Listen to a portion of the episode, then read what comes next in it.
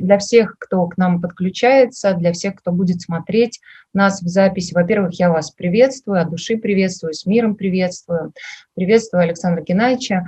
А, мне а, радостно, что в эти непростые дни у нас есть возможность общаться, есть возможность, общаясь, а, поддерживать вас. Для меня Александр Хакимов – это не просто философ и не просто человек-носитель Э, духовных ценностей, знаний, которые помогают людям, в том числе и в такие непростые времена тоже, выстаивать и сохранять силу духа, так, собственно, и называется наш сегодняшний эфир «Сила духа против страха».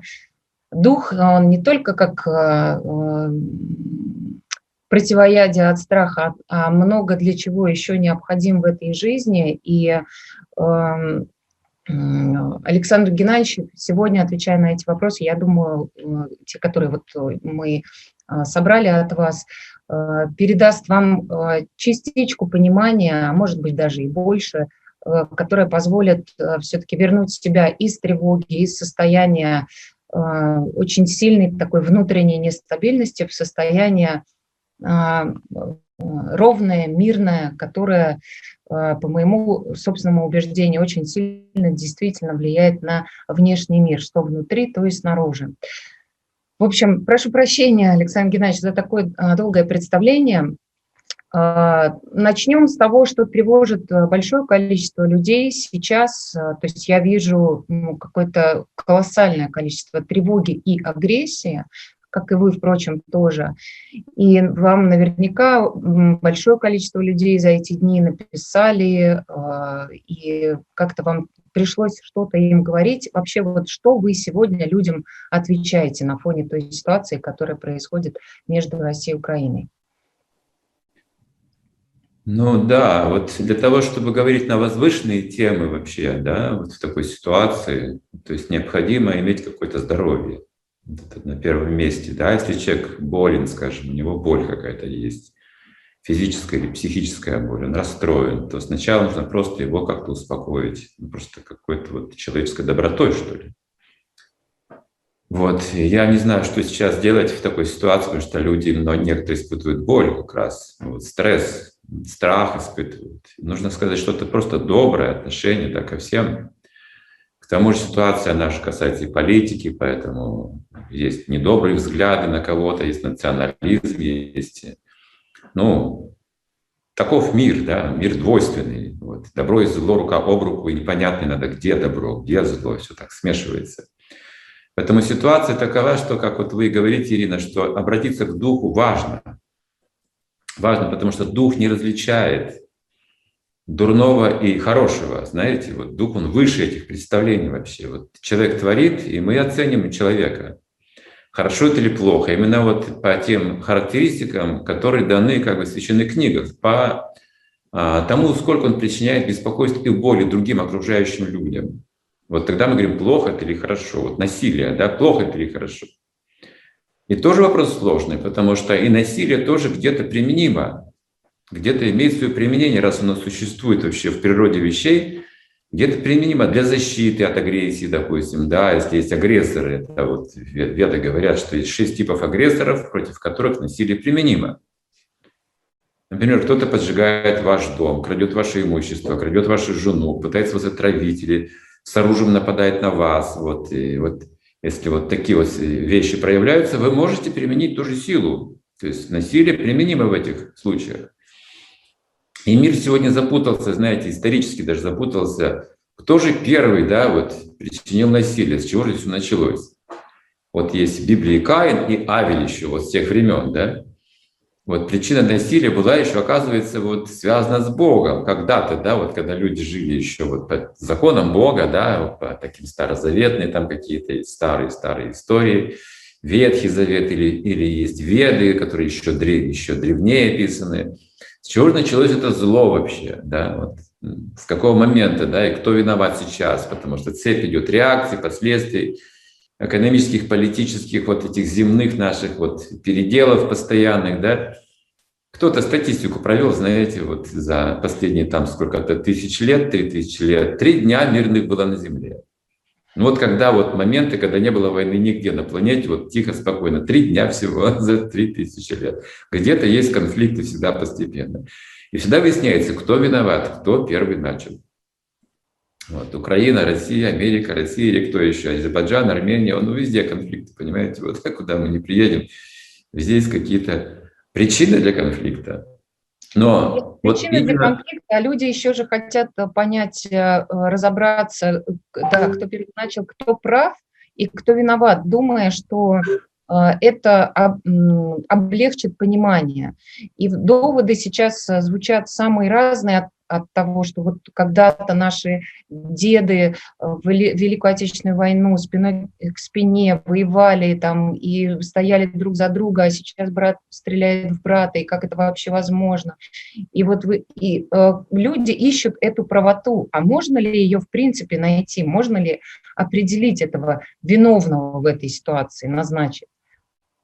Вот давайте с вами сегодня поищем, Ирина, да, вот мы для этого собрались, может быть, мы начнем такой поиск. Вот, э, да, брат убивает брата, хорошо. Да, войны, войны неизбежны, знаете, вот я прочитал в Пуранах, что так же, как вот пожар в лесу загорается, без всякой причины, без какого-то умысла, сам по себе, вот, знаете, в жарких регионах планеты случается такое, что Солнце так раскаляется, ну, представьте, 60 градусов в тени, есть такие регионы. 60 градусов в тени, значит, на солнце больше, да, и ветер еще дует при этом. Он не охлаждает, а как, как вот доменная печь, ветер. И бамбук, он на ветру трется стволами при такой температуре и вспыхивает сам по себе.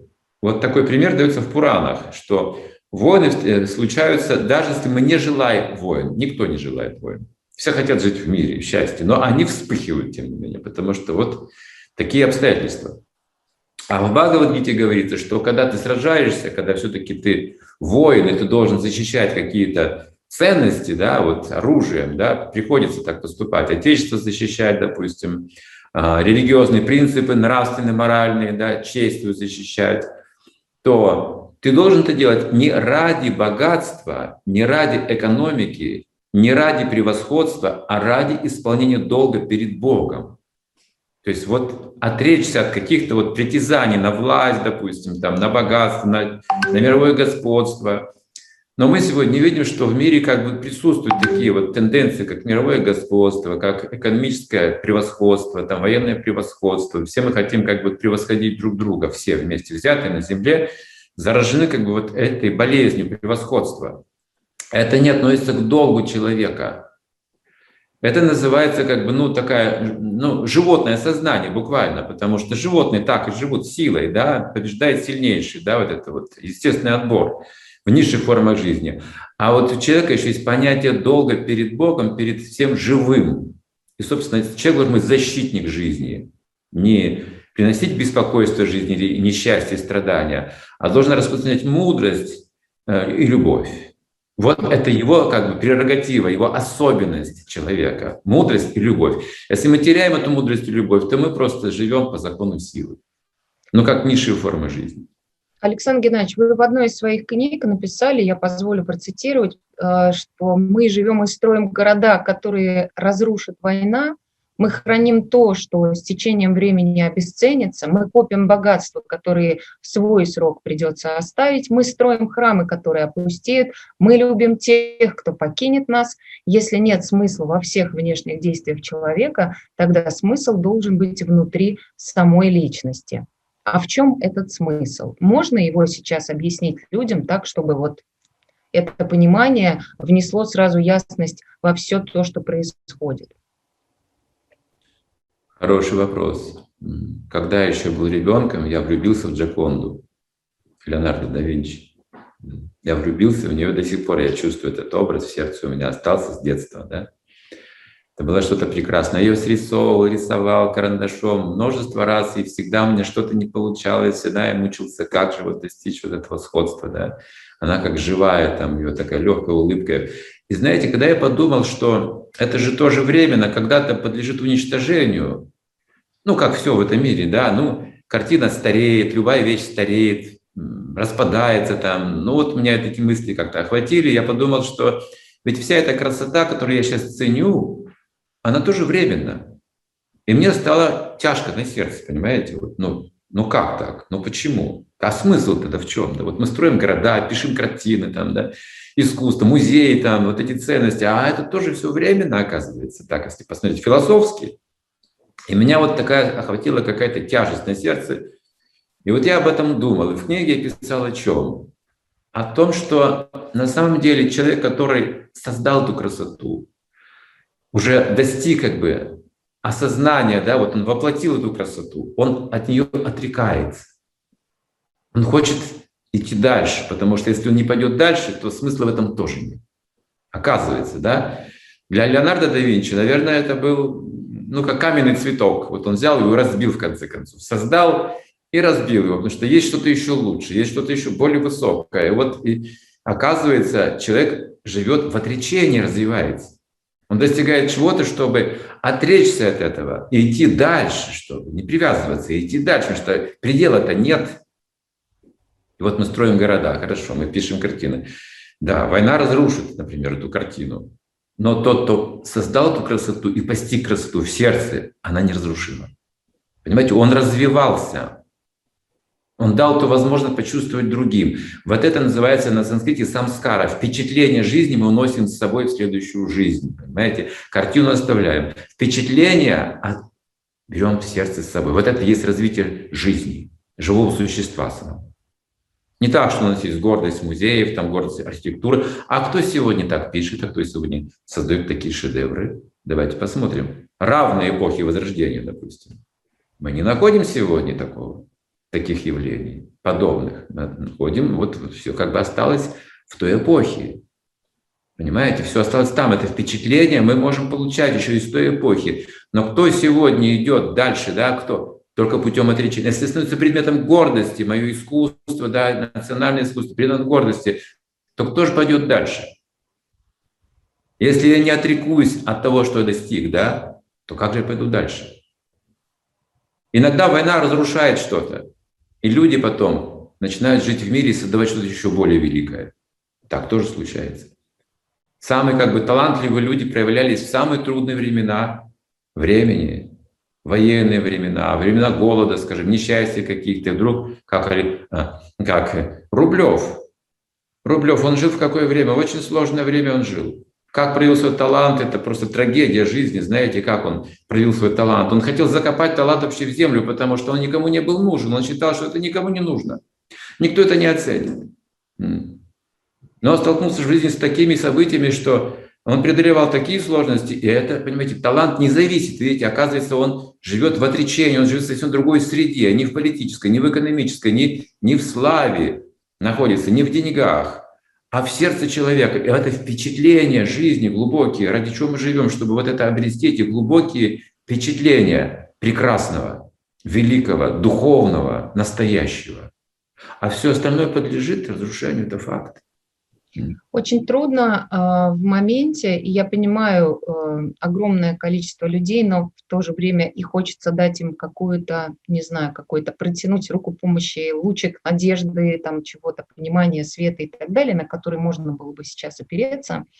Очень трудно когда вот э, со всех сторон э, нарастает вот эта тревога, нарастает вот эта агрессия, да, ленты новостей, постоянно какие-то споры, какая-то информация, какая-то фейковая, не фейковая. Но все вот пугает, пугает, пугает, пугает. И опереться вот на это внутреннее такое вот ощущение любви, э, ощущение мира трудно, трудно, а, потому что все время выносят куда-то. Вот чуть-чуть туда легко улететь, вот в это вот состояние, а, когда тебя полощет в этих всех а, тревожных новостях. Я не знаю, что делать, все, бизнес разрушит, все, мы, мы все умрем. Вообще этот день еще не наступил завтра, но все уже там, все уже как будто в этом моменте находятся. И когда приходит человек и говорит, друзья, все, все, все проходит, и это пройдет, а сейчас нужно, главное, как бы погрузиться внутрь себя и найти там, внутри точку опоры, которая будет про мир и про любовь. Я вижу, что вас всех колбасит, но я все равно за мир и за любовь, и я не буду ни осуждать, ни агрессировать. Таких людей единицы, к сожалению.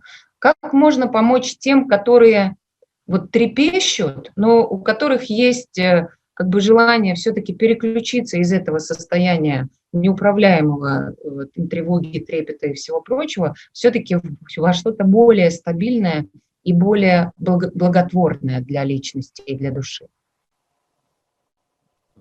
Очень красиво сформулировали вопрос. Спасибо. Да, доброта устраняет беспокойство и страхи. То есть сейчас можно такой призыв сделать вот это сложное время, проявлять доброту друг другу. Вот недавно, накануне буквально этих событий в Казахстане, тоже слышали, да, тоже были события очень сложные, там были такие военные действия прямо в центре городов, Алматы.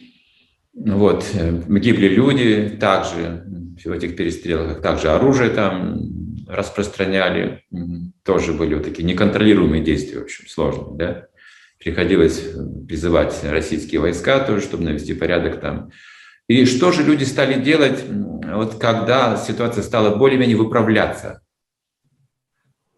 Ну, некоторые, некоторые в этих событиях, знаете, грабили магазины, это, ну, как понятно, да, что есть такие люди, которые вот пользуются такими вещами. Да, еще страх усиливается от этого, что вот неконтролируемые ситуации, люди плохие, начинают плохо действовать, жестоко, грабить, там, насиловать, все что угодно могут сделать под этой гидой.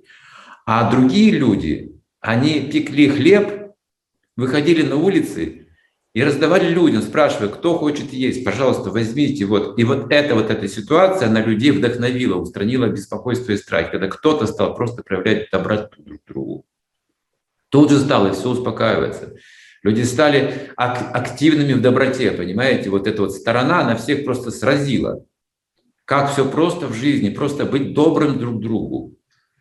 Мы разделяем же людей, мы привыкли разделять людей на плохих, на хороших, на наших, не наших. Вот и как вы говорите, единицы людей, которые могут быть такими миротворцами, да, но вот, вот эта ситуация показывает, что надо быть миротворцем, по-другому мы не выживем просто. Надо таких людей больше, больше. У нас политики достаточно, эм, денежных отношений достаточно, предостаточно, более чем достаточно. Все на деньгах, все на политике сегодня, весь мир, понимаете, основывается. Но на самом деле нужна доброта. В основе должна быть сострадание, чтобы деньги приносили пользу, политика приносила пользу. И мы приносили пользу друг другу. Нам нужно сострадание иметь к жизни, к живым существам, а не просто разделять людей на своих и чужих. Приходит такое время. Как вы думаете, Ирина? Согласна. Э, вчера читала комментарии тоже э, в Инстаграм э, под постами людей, которые писали как раз об этом. И Э, очень много комментариев, э, понятных комментариев от э, мужчин, женщин, которые находятся на Украине, где идут военные действия, где реально гремят взрывы, где ну, происходит то, что, о чем, возможно, мы просто там в фильмах смотрели, видели, да, где-то как-то слышали, и вот сейчас это происходит на самом деле, и, конечно, тут уже включаются как бы животные инстинкты, животные страхи. И что пишут люди в комментариях? Вот мы здесь, мы, вы, вы там сидите, вы у себя там что-то пишете, вам там хорошо, а мы-то здесь, нам тут плохо, вот взрывы, остановите, выйдите сделайте там что-нибудь, вот э, боритесь, выходите, берите там, не знаю, вилы, лопаты, идите, свергайте и так далее. А, э, что в этой ситуации, вот вы, ваша жизнь, в вашей жизни было много всего, и было как раз много а, и подобных каких-то, ну, немного, но встречались и подобные эпизоды, когда было вот это вот противостояние построенное на страхе, от, э, не знаю, там, военных действий, которые происходили, от еще каких-то политических переворотов и так далее.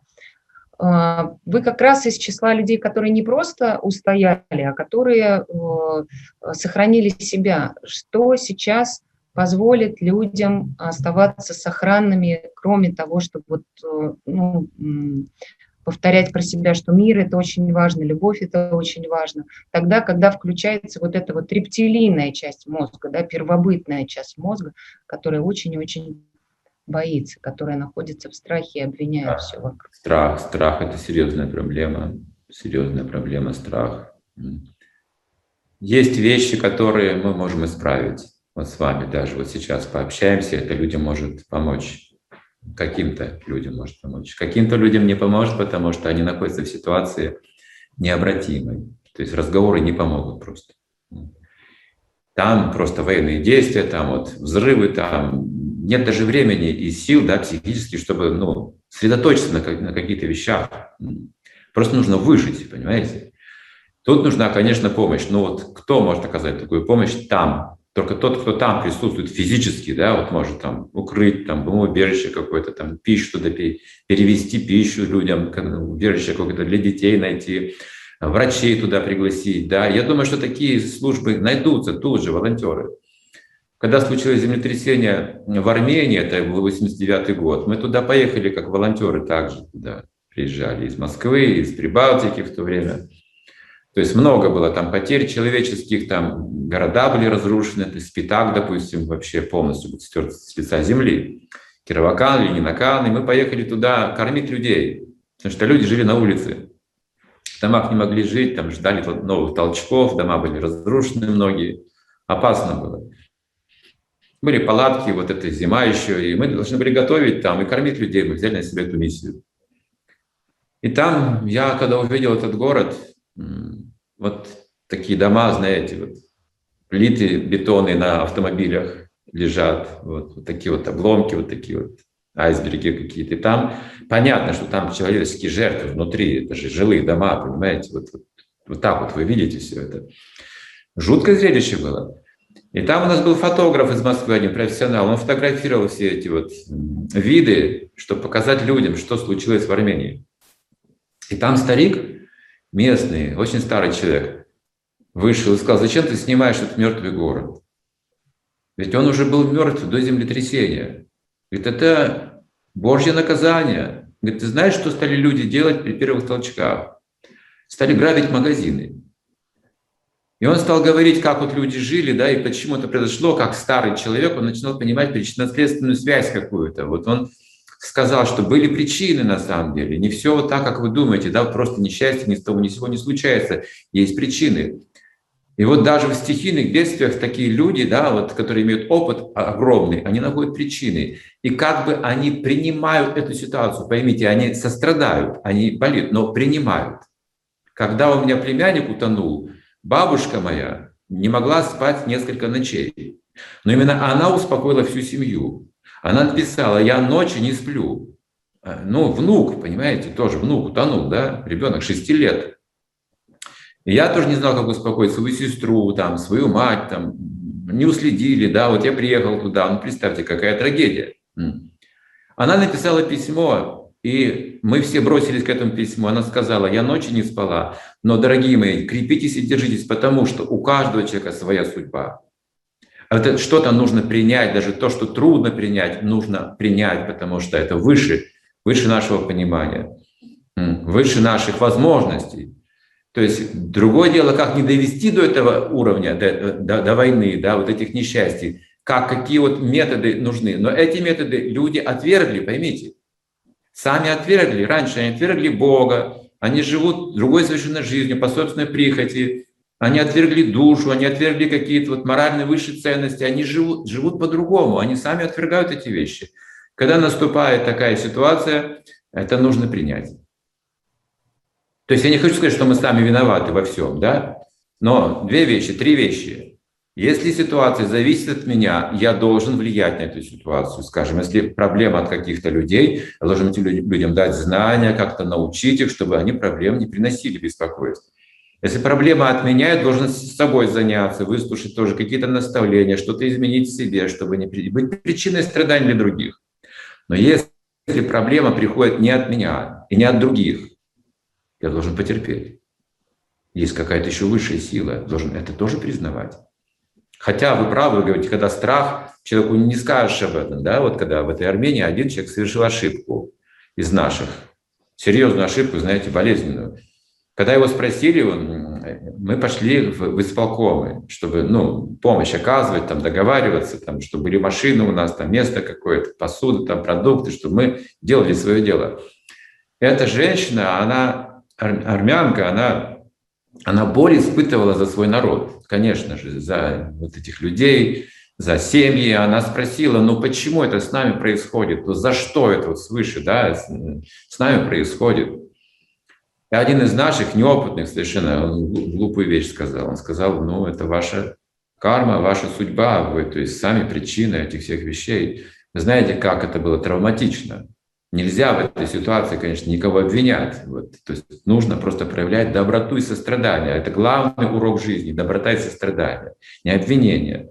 Человек, сердце исцеляется добротой и состраданием, хотя мы все сами виноваты в своих несчастьях. Да, это понятно. Каждый. Не бывает незаслуженных каких-то вещей, но все же нам нужна доброта и сострадание, а не обвинение. Вот о чем сейчас, сейчас в чем люди будут нуждаться. Конечно, мы здесь сидим, нам хорошо разговорить, нам спокойно, бомбы не летят, да. Но не надо нас в этом обвинять. У нас тоже есть свои сложности, есть свои проблемы. Нам тоже трудно это все переживать. Эпицентр двигается, знаете, сегодня эпицентр в Украине, а вчера был в Казахстане, а сейчас он, может быть, в Европе будет, а потом будет еще где-то. Эпицентр этот создается этими полями, да, вот этими отношениями, враждебными отношениями, где нет ни сострадания, ни любви, ни прощения, вот это вот создается. И эпицентр, он просто гуляет, он находит, сам он находит эти места. И мы создаем все это, дорогие мои, мы люди, мы создаем своими действиями все это. Мы ответственны за это все перед своими будущими детьми. Мы должны их научить жить в мире. Мы должны познать эту науку. Хватит уже грызть глотки друг другу. Я лично об этом думаю, только об этом и думаю, как же научить да, вот миру, мир, мир в душе, мир в отношении, мир в семье, мир в мире. Есть же такие формулы, есть такие знания, но почему люди отказываются? Формула мира описывается в Бхагавадгите. Она есть. Нужно только принять ее. Я тоже очень э, много в последнее время от э, людей осознанных, скажем так, да, слышу это мнение про то, что не про то, что мы виноваты, но про причинно-следственную связь. И про то, что мир сейчас погряз э, в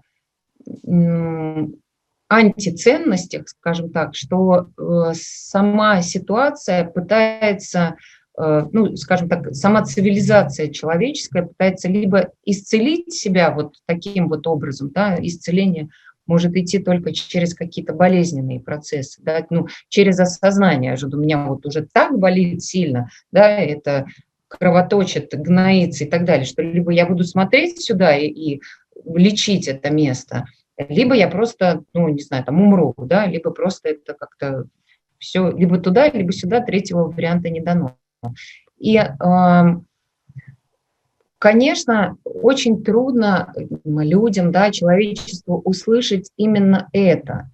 Э, и очень много э, слышу тоже мнений людей, ну про что вы говорите, Господи, да какие, да при чем тут ценности, да при чем тут вот что, вот мы вот э, самые, мы все хотим жить в мире, мы хотим вот растить наших детей в мире и так далее. Вы, про что вы говорите? А можно Александр Геннадьевич, я адресую этот вопрос вам. А про что э, вы говорите, когда вы говорите, что мир э, э, катится, ну, не вы говорите, а когда говорят да, в этом мире, что человечество катится куда-то, где его может ждать только вот Э, постоянное сон всяких войн, испытаний, трагедий и так далее. Про что вы говорите? Про отсутствие чего или про присутствие, наоборот, чего-то, что вот э, все рождает все происходящее вокруг нас, то, что мы сейчас видим и чувствуем. Но если заглянуть в корень, да, решения, корень глубоко, до него нужно докопаться еще человеку. Если даже кто-то знает, кто-то знает, значит, нужно передать это знание. Постепенно, последовательно требуется много времени. Для обычных людей, скажем, у них как бы душа и Бог — это лишь ну, как бы проявление веры, не больше этого для большинства людей. Вот веришь, Бог есть, не веришь, Бога нет. Все. Вот на этом уровне не остановились наша цивилизация, если с духовной точки зрения, она остановилась вот на этом светском как бы вот масштабе. Твой выбор просто. Если ты выбираешь, веришь, Бог есть. А если нет Бога, нет. Все. Вот, вот такое вот равнодушие к этому вопросу, я бы сказал. Отсюда все проблемы. Потому что это не вопрос веры, это вопрос науки. Это научный вопрос душа. Душа – это сознание, душа – это жизнь, это факт. И происхождение жизни неизвестно человеку светскому. Он не знает, он просто может верить или не верить, но он не понимает, что такое жизнь. Мы не изучили, что такое жизнь, поэтому мы воюем. Поэтому мы и ссоримся. Именно по этой причине. Что ж, в чем же наша суть? Мы даже с вами не мужчины и женщины с этой точки зрения. Мы, мы духовные существа. Мы носители этих тел, временных тел. Вот это я пытаюсь, это вот моя, моя миссия. Вот этот корень я пытаюсь как бы, ну, разъяснять людям постепенно, постепенно. Сразу это невозможно. Вот. Ну, знаете, вот большой вкусный торт, но сразу съесть его одним разом невозможно. По кусочку можно съесть, он вкусный, хорошо, и бережно можно его съесть целиком. Вот, вот такой большой торт можно съесть. Но сразу нельзя проглотить. Поэтому да, эта тема потрясающая. Но что сегодня происходит? Даже религия, смотрите, конфронтации. Хотя по идее, по идее, как раз мир устанавливается при помощи духовных принципов, которые отказываются от насилия, от всех форм насилия. У нас же наоборот в сельском обществе. Смотрите, вот обратите внимание, Иисус, а, пророк Мухаммед, скажем, или Кришна, они никогда не враждовали и не будут враждовать. Никакие пророки между собой никогда не имели разногласий. А люди враждовали и до них, и во времена их, и после них тоже, после прихода враждуют, используя те или иные их заповеди, деля духовную жизнь на различные конфессии, которые между собой тоже соревнуются, конфликтуют, борются за мировое господство. Видите, это уже не духовное. Мы отказались на самом деле давно от духовности. Если в целом говорить о мировом устройстве, оно сегодня пока еще такое, на таком уровне, на уровне кошек и собак, которые грызутся под разными названиями и именами. Их названия смущают. А ведь Бог-то один. И наша природа духовная одна, несмотря на различные национальности, климаты, образования. Не имеет значения. Суть жизни одинакова даже между растением и человеком. Даже между насекомым и человеком суть жизни одинакова, потому что есть эволюция, понимаете? Существует эволюция, все ценно в эволюции, в движении, это все движется. Нельзя мешать эволюции, нельзя причинять насилие никому. Вот если мы сможем постичь вот эту душу, мы не сможем причинять насилие, а это важный будет шаг в развитии цивилизации, новой цивилизации. Жизнь без насилия, представьте себе, как это? Это же нужно великие знания иметь. Это же великое искусство. Как не причинять беспокойство окружающим живым существам? Возможно ли это вообще?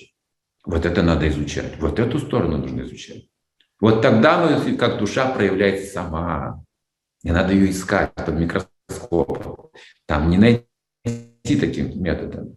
Пока она себя сама не проявит, как солнце, пока он не взойдет, мы его не увидим, мы фонарями не найдем его. Мы светильниками не обнаружим его, оно само всходит, только тогда мы сможем увидеть его. Так же и душа.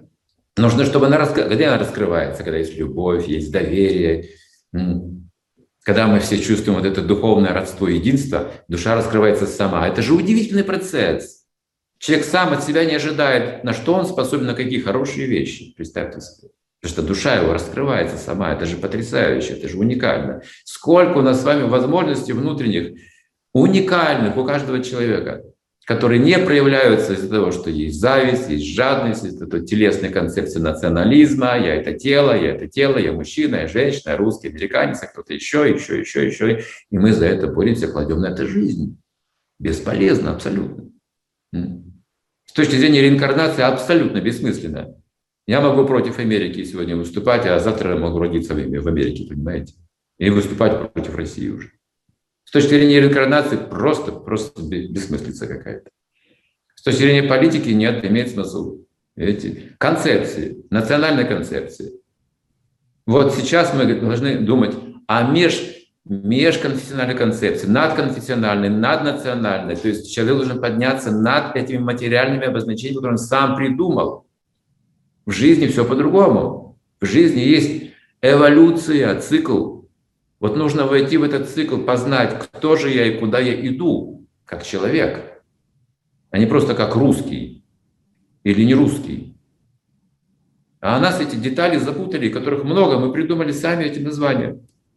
Сами друг друга награждаем, понимаете, сами придумали, что правильно, что неправильно, а жизнь говорит нам по-другому. Жизнь нас учит по-другому. Вроде бы правильно развиваемся, и вдруг пандемия. Вроде правильно развиваемся, вдруг война. Вроде правильно сделал выбор и женился, а вот потом развелся. Что такое? В чем ошибка? Кто мне скажет? Где человек найдет? Не могут обнаружить. Смотрите, разводы не уменьшаются, а увеличиваются. Не могут обнаружить. Где ошибка? В чем ошибка? Давайте, давайте разберемся в этом. Что нам не хватает для мира и счастья? Сначала нужно мир найти внутри себя. Вот это тут первое, что мы должны сделать. Познать себя. Ну, вот таков посыл. А, как, как разговаривать с детьми? Как им вот объяснять происходящее? Потому что до них уже не доносятся отголоски, они, в общем, свидетели. Причем иногда сейчас даже таких вот внутрисемейных споров, особенно если близкие оказались вообще по разные стороны баррикад. Я прям вижу тоже в окружении есть люди, у которых так происходит, и ну как бы посыл взрослым людям сейчас мы сделали, а вот сейчас взрослым, э, которые могут что-то объяснять детям, хотелось бы вот услышать. Как с детьми говорить об этом? Детям нужна просто любовь и забота. Не нужны какие-то политические им объяснения. Нужна просто любовь и забота. И нужно объяснить, что также в этом мире случаются войны. История полна таких примеров. Вот. И что мы видим? Что есть герои, есть какие-то негодяи проявляются. В эти трудные времена, да, человек, вот кто-то герой, кто-то предатель, кто-то еще кто-то. Вот, вот так жизнь, да, суровая иногда показывает нам лицо наше. Детей обычно воспитывают на самых лучших примерах истории, на великих героях, на великих мудрецах, на великих святых, на тех, кто великих ученых. Вот на этих примерах детей воспитывают. Их не должны воспитывать на плохих примерах, где просто национальная вражда, грязня идет какая-то или что-то в этом духе. Это плохое воспитание. Детей нужно беречь чтобы они главные, главную вещь усвоили, фундаментальные вещи мироздания поняли, на них основывались. А детали вот эти вот, они уже смогут найти место сами. Потому что нужно будет терпеть, да, и плохие качества в себе и в людях, и хорошие видеть, стараться. Но нужно знать сначала этот фундамент, ради чего мы должны вот эти хорошие вещи защищать, культивировать. Поэтому детей воспитывают фундаментально на самых лучших примерах. Вы сами не раз повторяли, что люди, не научившиеся любить, неизбежно будут бояться друг друга. А вот где этому учат?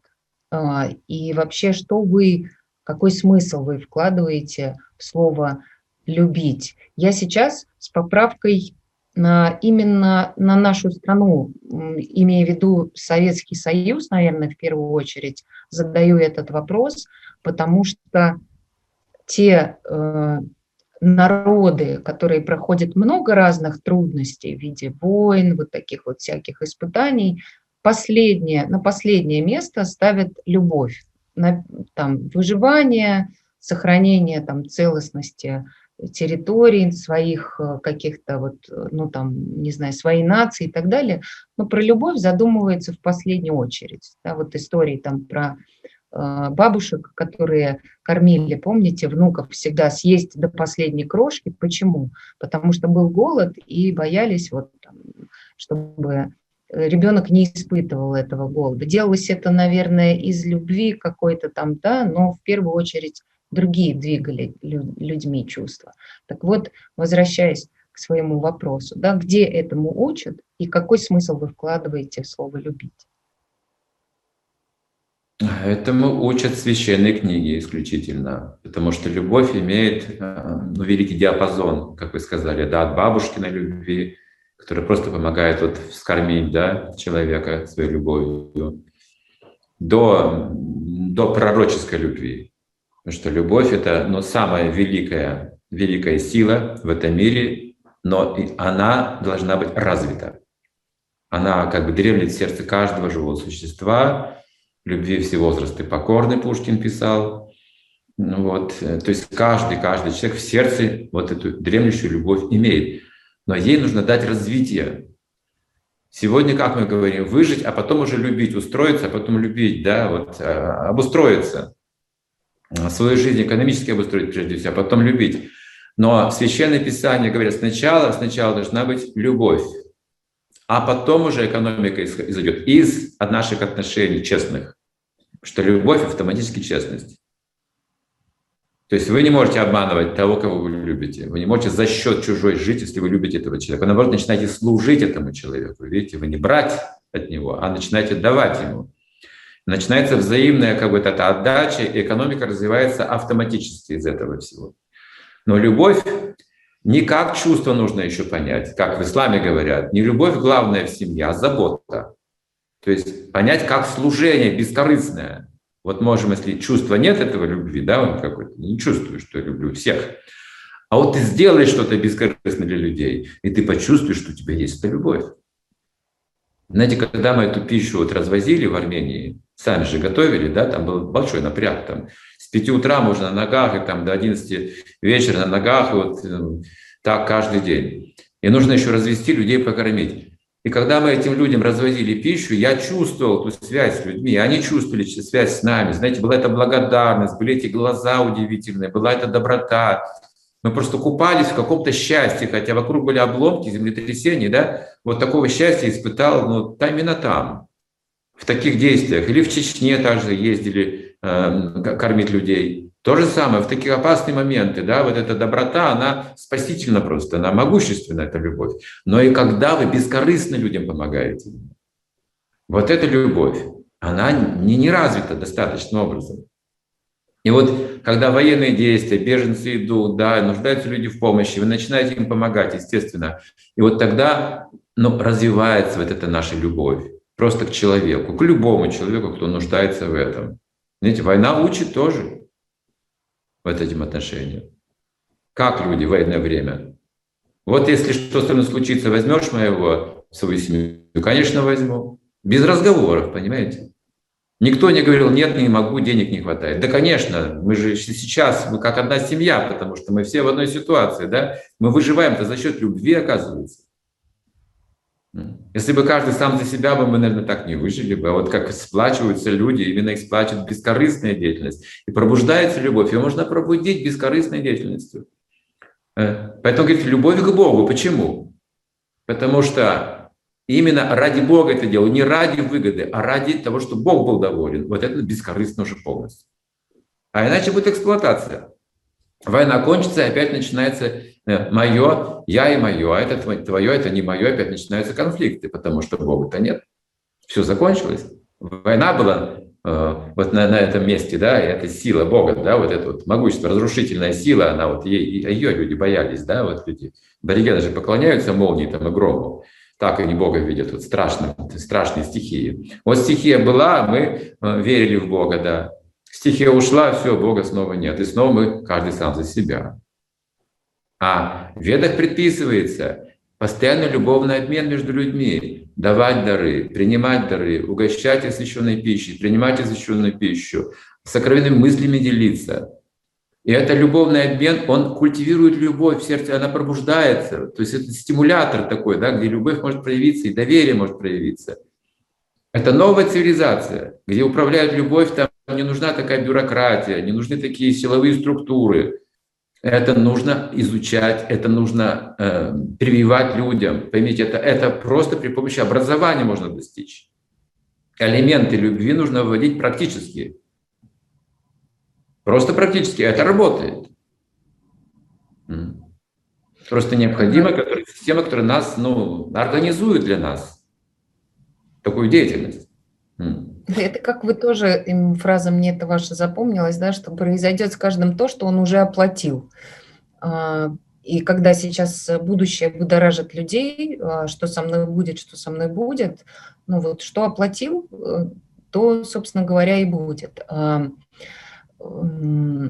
это действительно трудно, трудно вот, а, отделить э, семена от плевел и понять, что между этими процессами есть прямая связь между тем, что я делаю сейчас, вот э, ну, скажем так, неформально, не просто я послушала Хакимова, он там говорил, надо, значит, посочувствовать, да, вот э, посмотрю, что там, где там, не знаю, одежду для беженцев собирает, посмотрю, что у меня тут есть, э, мне ненужного соберу, там как-то туда отвезу, и вот, ну, как бы буду сидеть с ощущением того, что я свой вклад в, так сказать, в дело э, примирения, любви и добра сделала. Но потом через денек-другой начну удивляться, что-то как-то не помогло, как-то вот что-то не чувствую, ни успокоения, ничего такого.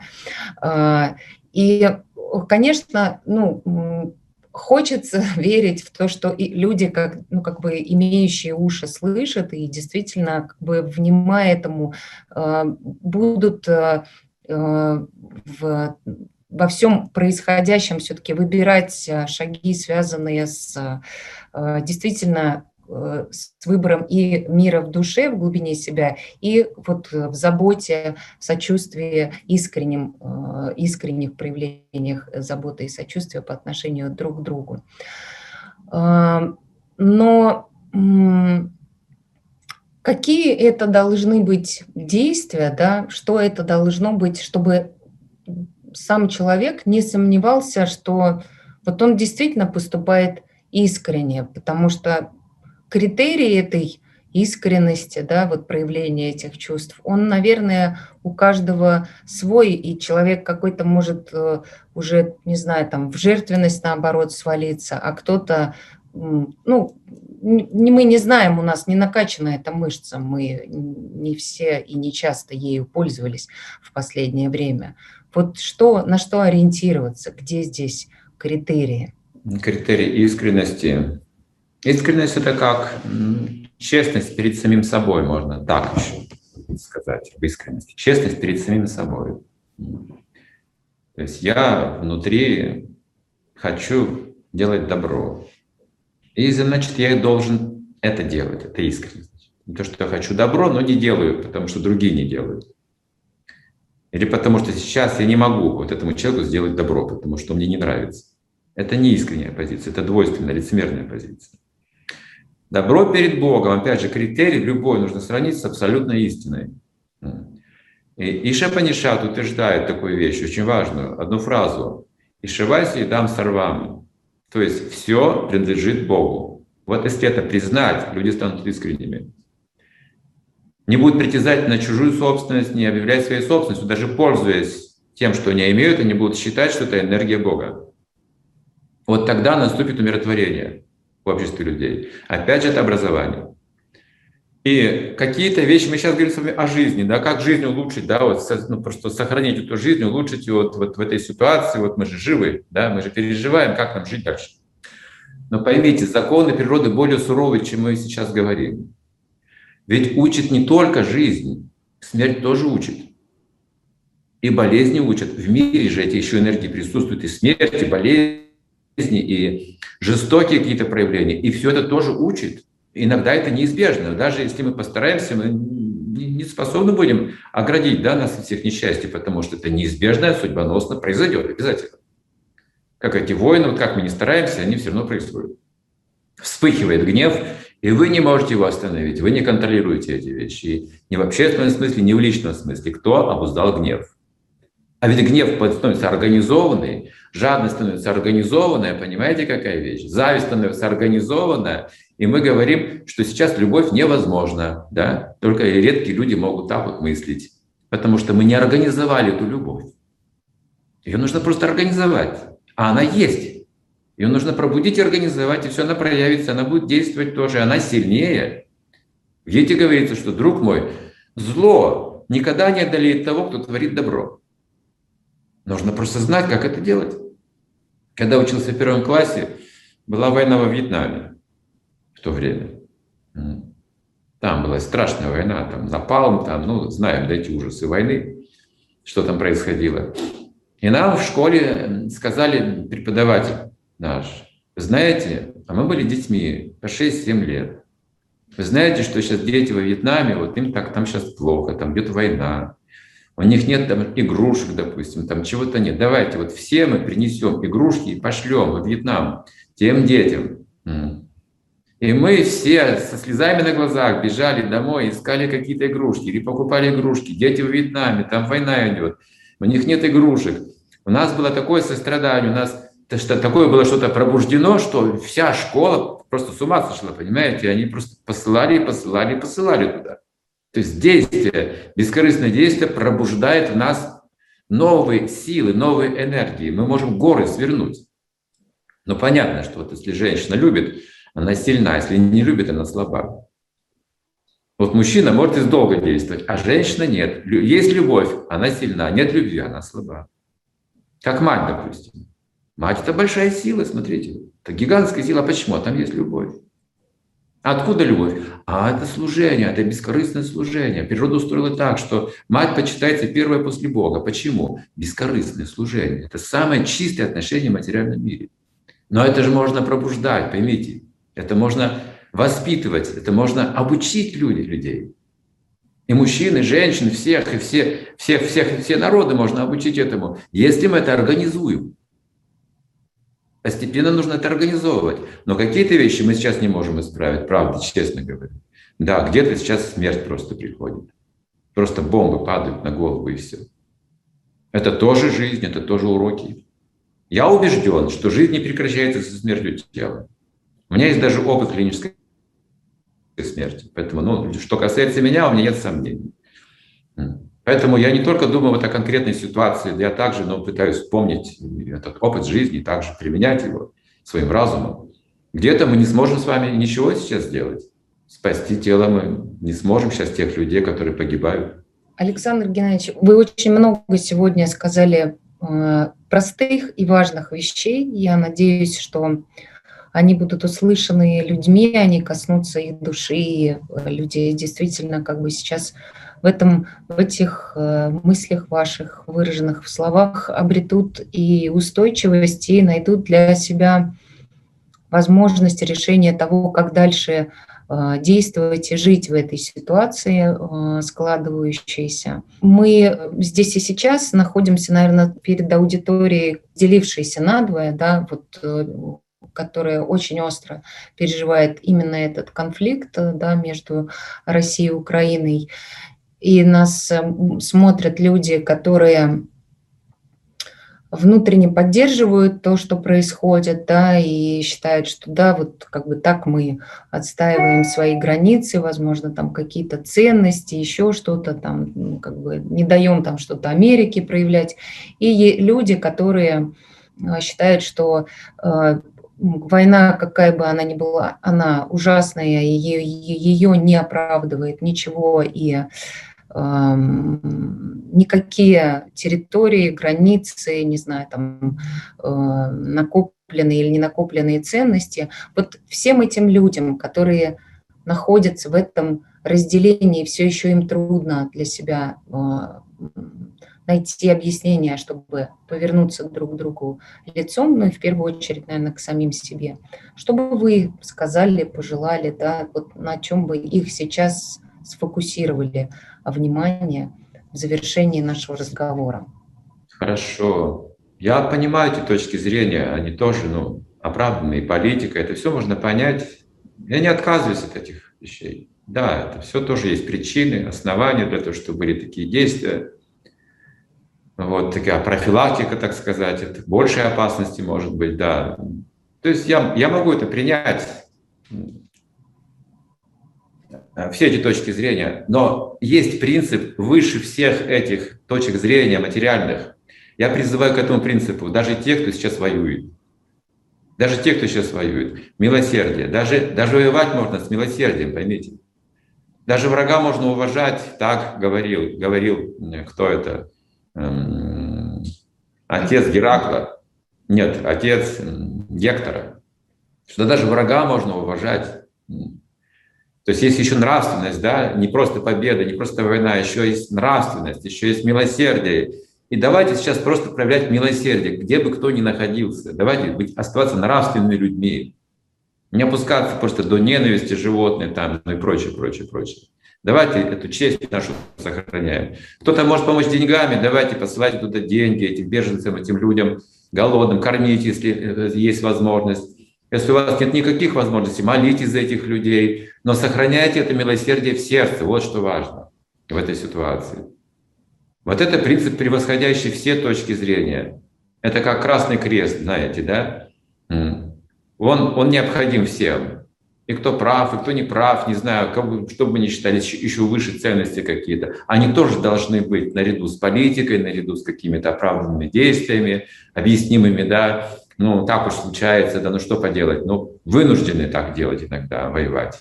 Но случается, принимаем, хорошо, хорошо. Мы не будем протестовать сейчас там резко, там еще создавать оппозиции, какие-то усложнять ситуации. Давайте быть милосердными друг другу к людям. Это вот мое послание. Спасибо вам большое. Спасибо большое, Александр Геннадьевич, за а, этот разговор, за этот эфир, за время, которое вы нашли и уделили. Всем, кто нас смотрел сейчас в прямом эфире, кто будет смотреть а, этот эфир в записи. Я а, тоже желаю внутреннего, найти вот этого внутреннего милосердного человека и в первую очередь да, быть, наверное, милосердными к себе, не эгоистично милосердными, а прощающими и разрешающими себе, если уж вы переживаете, да, то за то, что происходит, то без обвинения всех вокруг, а просто ну, с принятием себя в этих переживаниях, без разбрызгивания желчи, злобы и всего остального. Ну а дальше, наверное, следующий шаг – это как раз то, о чем говорил Александр Геннадьевич, да, это проявление милосердия тем, кто находится рядом, потому что когда мы помогаем, да, есть вот этот обратно возвратный механизм мозга, когда э, нас в младенчестве гладили э, и любили наши родители и качали, да, и мы чувствовали от этого безопасность, то теперь, когда мы гладим ребенка, кошку, собаку, не знаю, другого человека, ну и, или вот то, про что как раз Александр Геннадьевич сказал, да, протягиваем ему руку, у нас это срабатывает, как будто бы это тоже ну, как бы сообщает нам чувство и безопасности, и какого-то, не знаю, там, душевного спокойствия и комфорта. Поэтому, наверное, вот этот следующий шаг, да, протянуть руку другому, тому, как, возможно, кому хуже, погладить, а, принять, а, там, не знаю, обнять, помочь тем, чем ты можешь реально помочь. Это и будет, в общем, самым действенным. Благодарю вас желаю всем... А, Спасибо, Ирина, большое за этот эфир, за то, как вы вели. У вас есть это сострадание в сердце, глубокое, материнское. Спасибо огромное. Всем желаю духовной силы. Давайте, держитесь, дорогие. Да, благодарю. Всего хорошего. До свидания.